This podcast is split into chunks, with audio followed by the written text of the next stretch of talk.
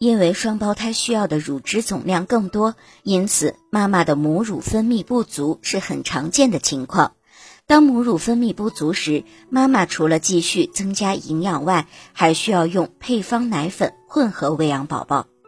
进行混合喂养的时候，母乳与奶粉可以交叉进行，可以采取一个宝宝先用母乳喂，另一个宝宝用配方奶粉喂养，等到下一次再进行调换。如果双胞胎其中一个宝宝体质较弱，母乳应该尽量满足较弱的宝宝的需求。